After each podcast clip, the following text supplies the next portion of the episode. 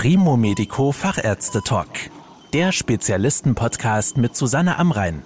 Medizin für die Ohren. Unsere Hände gehören zu den wichtigsten Werkzeugen, die wir jeden Tag benutzen. Wenn sich unsere Finger verkrümmen und sich nicht mehr so bewegen lassen, wie es normalerweise der Fall ist, bedeutet das in der Regel schon eine große Belastung. Eine Erkrankung der Hände, die genau das bewirkt, ist Morbus Dupuytren. Was das genau ist und wie man diese Krankheit behandeln kann, darüber spreche ich mit Doktorin Katrin Diener. Sie ist Mitinhaberin und leitende Ärztin der orthopädischen Gemeinschaftspraxis im Athos MVZ Wiesbaden. Frau Doktorin Diener, können Sie zum Einstieg einmal erklären, was genau das ist, Morbus Dupuytren, und was in der Hand passiert, sodass diese Probleme auftauchen? Ja, es handelt sich beim Morbus Dupuytren um eine gutartige Wucherung einer Faszie in der Handinnenfläche. Eine Faszie ist eine netzartige Struktur, die sich in der Hand zwischen der Haut und dem Unterhautfettgewebe ausspannt und verhindert, dass unsere Haut hin und her rutscht. also ein Stabilisator, diese Faszie. Und aus dieser netzartigen Struktur entstehen zunehmend kleine Knoten und die Knoten erwachsen sich dann zu Strängen aus. Und durch Gewebsschrumpfungen dieser Stränge beginnen sich dann die Finger allmählich zu krümmern. Und wenn dann die Finger krumm sind, hat man natürlich eine Gebrauchseinschränkung der Hand. Wie schnell schreitet denn diese Erkrankung voran? Also ist das eher ein schleichender Prozess, weil Sie gesagt haben, allmählich, oder wacht man eines Morgens auf und kann die Finger nicht mehr gerade strecken? Ja, der Verlauf dieser Erkrankung variiert enorm. Die Situation mit den Knoten kann über viele Jahre stagnieren, also immer gleichbleibend sein. Und andere Patienten berichten mir andererseits, dass innerhalb von wenigen Monaten allmählich der Finger immer krummer geworden sei. Man kann also den Patienten, wenn die zu mir in die Sprechstunde kommen und mir das Krankheitsbild demonstrieren, keine individuelle Vorausschau geben, wie bei dem Einzelnen die Erkrankung verlaufen wird. Aber dass man jetzt morgens aufwacht und der Finger ist plötzlich krumm, das gibt es beim Morbus Dupuytren nicht. Wenn sowas wäre, dann handelt es sich um ein anderes Krankheitsbild, nämlich den sogenannten Schnappfinger. Das ist eine Sehenscheidenentzündung und da kann man den Finger mit Druck wieder strecken und dieser Streckmoment, der ist sehr, sehr schmerzhaft. Das ist aber ein anderes Krankheitsbild. Warum bekommt man denn überhaupt Morbus Dupuytren? Also was sind die Ursachen für diese Erkrankung? Das ist die große Frage. Man weiß es bisher nicht. Also man hat die Ursache bisher nicht richtig herausfinden können. Man weiß, was dann abläuft, aber den Startknopf, den kennt man bisher nicht. Man weiß, dass es familiäre Häufungen gibt. Also es gibt tatsächlich Dupuytren-Familien. Und man weiß, dass wenn diese Erkrankung Frauen haben, dann die Erkrankung tiefer in den Genen verankert ist und auch an die nachfolgenden Generationen eher weitergegeben wird, als wenn das jetzt ein Mann hat. Aber wie gesagt, die Ursache selbst ist bisher nicht bekannt. Wenn Sie sagen, die Krankheit kann auch mal stagnieren, also dass es nicht rasch voranschreitet, besteht denn eigentlich auch die Möglichkeit, dass sie sich wieder zurückbildet? Leider nein weil es sich ja um eine richtige solide Geschwulst handelt in der Handfläche und die kann sich nicht wieder rückbilden. Der Tumor ist da und bleibt dann auch da. Also das Beste, was man bei der Krankheit haben kann, ist tatsächlich die Stagnation im Knotenstadium. Wie können Sie denn Morbus Dupuytren behandeln? Also was können Sie dagegen tun, wenn diese Beschwerden auftreten? Es ist sehr überschaubar an therapeutischen Optionen, die da möglich wären. Sowohl konservativ, sowohl auch operativ sind die Dinge an einer Hand abgezählt. Also das ist sehr, sehr wenig, was da geht. Was können Sie konservativ machen? Also helfen dort zum Beispiel Medikamente? Medikamente helfen gar nicht. Es wird immer mal beschrieben, Büchern, Journalen, dass man mit Krankengymnastik, Dehnungsübungen und durch Massieren der Knoten diese in irgendeiner Form beeinflussen könnte. Aber diese Wucherungen lassen sich von außen, von äußeren Anwendungen nicht beeindrucken. Konservativ gibt es keine Maßnahme, die einer den heutigen Ansprüchen genügenden Studie standhält. Also die beiden Sachen sind eher, man probiert es, ohne eben eine fundierte Studie zu haben. Das eine ist die Strahlentherapie. Da wird mit einer speziellen Dosis an Röntgenstrahlen auf diese Knoten draufgestrahlt. Das darf auch nur ein Strahlentherapeut machen, also nicht ich jetzt hier so in meiner Praxis. Und man kann es sich letztendlich übertrieben formuliert als Mini-Krebsbestrahlung vorstellen, die sich eben gegen das Wuchern richtet. Und der Nachteil der Maßnahme ist, zum einen kann man es nur begrenzt oft wiederholen, weil sich ja der Körper die Strahlung merkt.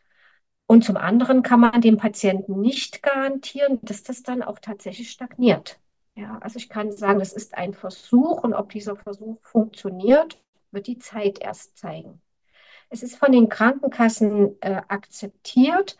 Das heißt, es ist mit Überweisung zu dem Strahlentherapeuten kann ich das verordnen. Im Gegensatz zu der anderen Maßnahme, das ist die hochdosierte Ultraschalltherapie, also die Stoßwelle, wo man sich jetzt nicht vorstellen kann, dass diese Stoßwelle diese Struktur zertrümmert, sondern die regt die Durchblutung an, dass Verheilprozesse wie eine Art Narbenbildung einsetzt.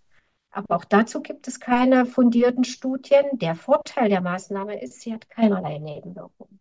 Eine Ultraschallbehandlung ist nebenwirkungslos. Schlimmstenfalls schreitet die Erkrankung weiter voran. Das ist aber etwas, was die Krankenkassen nicht bezahlen. Das heißt, da müsste der Patient in die Tasche greifen, ohne dass er garantiert bekommt, dass das dann auch wirklich klappt. In welchen Fällen würden Sie denn zu einer Operation raten und was genau können Sie denn dadurch ausrichten? Ja, es ist anerkannter Konsens unter den Handchirurgen, dass man erst dann operativ tätig wird, wenn die Gebrauchsfähigkeit eingeschränkt ist und das ist eben die Krümmung eines oder mehrerer Finger. Vorher wird nicht operiert. Und es hat den Grund, dass halt die operativen Maßnahmen auch nicht risikofrei sind. Und wenn dann nach einem operativen Eingriff der Befund schlechter ist als vorher, vorher war die Hand vollständig zu strecken, die Finger, und danach nicht, dann ist natürlich ein Zustand, der sehr unbefriedigend ist. Insofern wird geraten, OP bei Streckverlust eines oder mehrerer Finger. Und es gibt verschiedene Herangehensweisen bei den operativen Maßnahmen.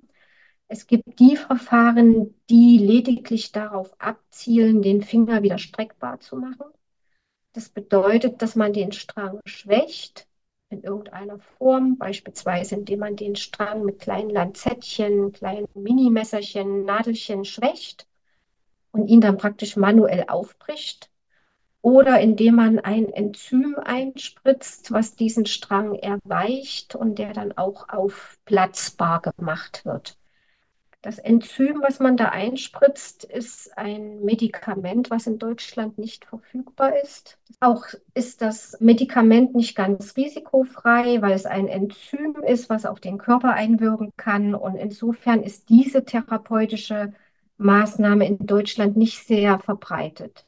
Da ja die Struktur, wenn man das so nadelt und aufbricht, in der Hand verbleibt, hat man also immer noch diese Wucherung in der Hand und diese kleinen Wucherungen finden sich auch wieder und führen dann erneut zur Krümmung. Das heißt, dieses Belassen der Struktur in der Hand und nur Schwächen und, und Aufbrechen derselben ist für mich eher eine Maßnahme für den etwas betagteren Patienten. Die andere Maßnahme zielt darauf hin, die Struktur komplett zu entnehmen und dadurch den Finger wieder streckbar zu machen.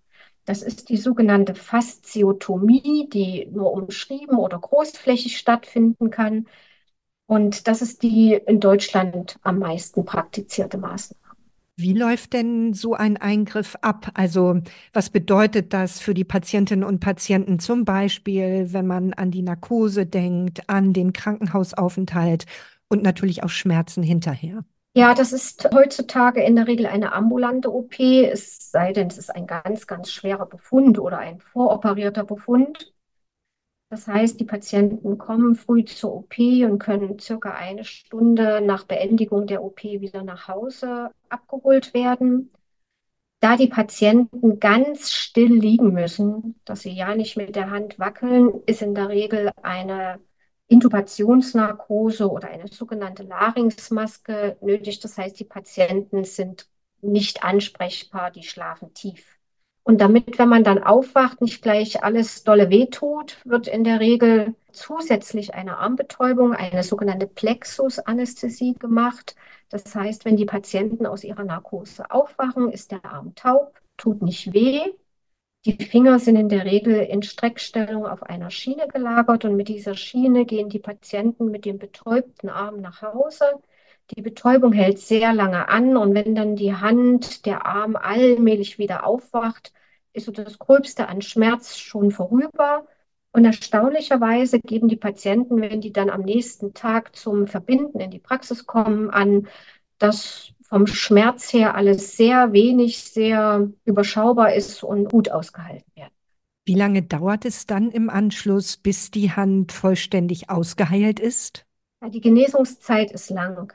Und ich sage meinen Patienten immer, unter drei Monaten können sie eigentlich nicht mit einem Behandlungsabschluss rechnen. Und es ist auch ganz wichtig, dass die Patienten vorher verstehen, dass es einer intensiven und ausdauernden Mitarbeit des Patienten bedarf, damit das OP-Ergebnis ein gutes wird. Schon im Vorfeld müssen die Patienten sich Termine beim Ergotherapeuten organisieren. Das ist eine Sache, die vorab gemacht werden muss, damit die Patienten dann so drei bis fünf Tage nach OP noch mit Fäden in der Hand zum Ergotherapeuten gehen, wo dann die Streckung und die Beugung der Finger beübt und auch eine Narbenbehandlung gemacht werden kann und vielleicht sogar auch noch eine Lymphbehandlung, weil die Hand dann etwas zum Schwellen neigt. Und die Maßnahme zieht sich in der Regel über drei Monate die Wundheilung, die ist relativ rasch beendet. Das dauert in der Regel zwei Wochen. Da aber die Handverbände schon etwas kompliziertere Verbände sind, ist es so, dass ich die Patienten damit nicht in die Peripherie schicke, sondern die kommen regelmäßig hier in die Praxis, zweimal die Woche, wo dann die spezialisierten Handverbände dann angelegt und die Wunden ja inspiziert werden. Wie gut hilft denn die OP? Also wie sind hier die Erfolgsraten und Ihre Erfahrungen? ja, wie immer bei den OPs, gute Heilprozesse und gute Mitarbeit lassen ein gutes OP-Ergebnis wahrscheinlicher sein. Gefürchtet sind bei der OP überschießende Narbenbildungen in der Handfläche. Und wenn diese Narben, diese sogenannten Keloide auftreten, dann hat man im Prinzip die gleichen Wulste wie vorher. Und diese Narben können auch schrumpfen und ziehen die Finger krumm und das ist gefürchtet. Befürchtet ist auch, dass das Fingermittelgelenk, was sehr nachtragend ist, zu Kapselschrumpfungen, zu Bandschrumpfungen neigt und von diesem Gelenk aus der Finger wieder krumm wird, wo man wirklich intensiv arbeitet, aber selbst mit bester Mitarbeit des Patienten kommt es mitunter zu diesen neuerlichen Krümmungen vom Gelenk ausgehend. Und deswegen, weil eben solche Sachen auftreten können, ist die Maßgabe, wir operieren erst, wenn Finger krumm sind. Kann es denn eigentlich, selbst wenn wir jetzt mal davon ausgehen, dass die Operation erfolgreich verlaufen ist, im weiteren Verlauf des Lebens wieder dazu kommen, dass die Erkrankung auftritt? Ja, also diese Struktur, die krank werden kann, die ist ja in der gesamten Handfläche lokalisiert. Es gibt bevorzugte Regionen an der Handfläche, wo diese Knoten auftreten, aber rein formal könnten die in der gesamten Handfläche auftreten. Und wenn wir halt die Knoten an ein oder zwei Stellen entfernen oder die Stränge dort entfernen, kann eben in unmittelbarer Nachbarschaft oder an anderen Fingern wieder Knoten auftreten. Aber das ist nicht die Regel. Wenn es die Regel wäre, müsste man sich den Plan entsprechend so zurechtlegen. Und das Unschöne ist, man kann vorher nicht dem Patienten an der Nasenspitze ansehen, ob das einer ist, wo man die Knoten entfernt und dann ist es gut, oder ob das einer ist, man entfernt schön die Knoten und dann geht es da los und dann geht es dort los und in der Nachbarschaft. Das ist etwas, was man überhaupt nicht vorher erkennen kann, sondern erst damit konfrontiert wird im Verlauf nach OP. Könnte man denn in diesem Fall nochmal operieren oder ist das ausgeschlossen? Also die einfachere Variante ist ja noch, wenn es an anderer Stelle dann an der Hand auftritt. Dann ist es im Prinzip wie eine neue OP und dann hofft man, dass es dann vielleicht gut ist. Mitunter macht man dann tatsächlich auch im Nachgang diese Strahlentherapie, über die wir eingangs schon mal gesprochen haben, die vom Strahlentherapeuten durchgeführt wird, um dann zu versuchen, das Gewebe so ein bisschen zu beruhigen mit der Strahlentherapie.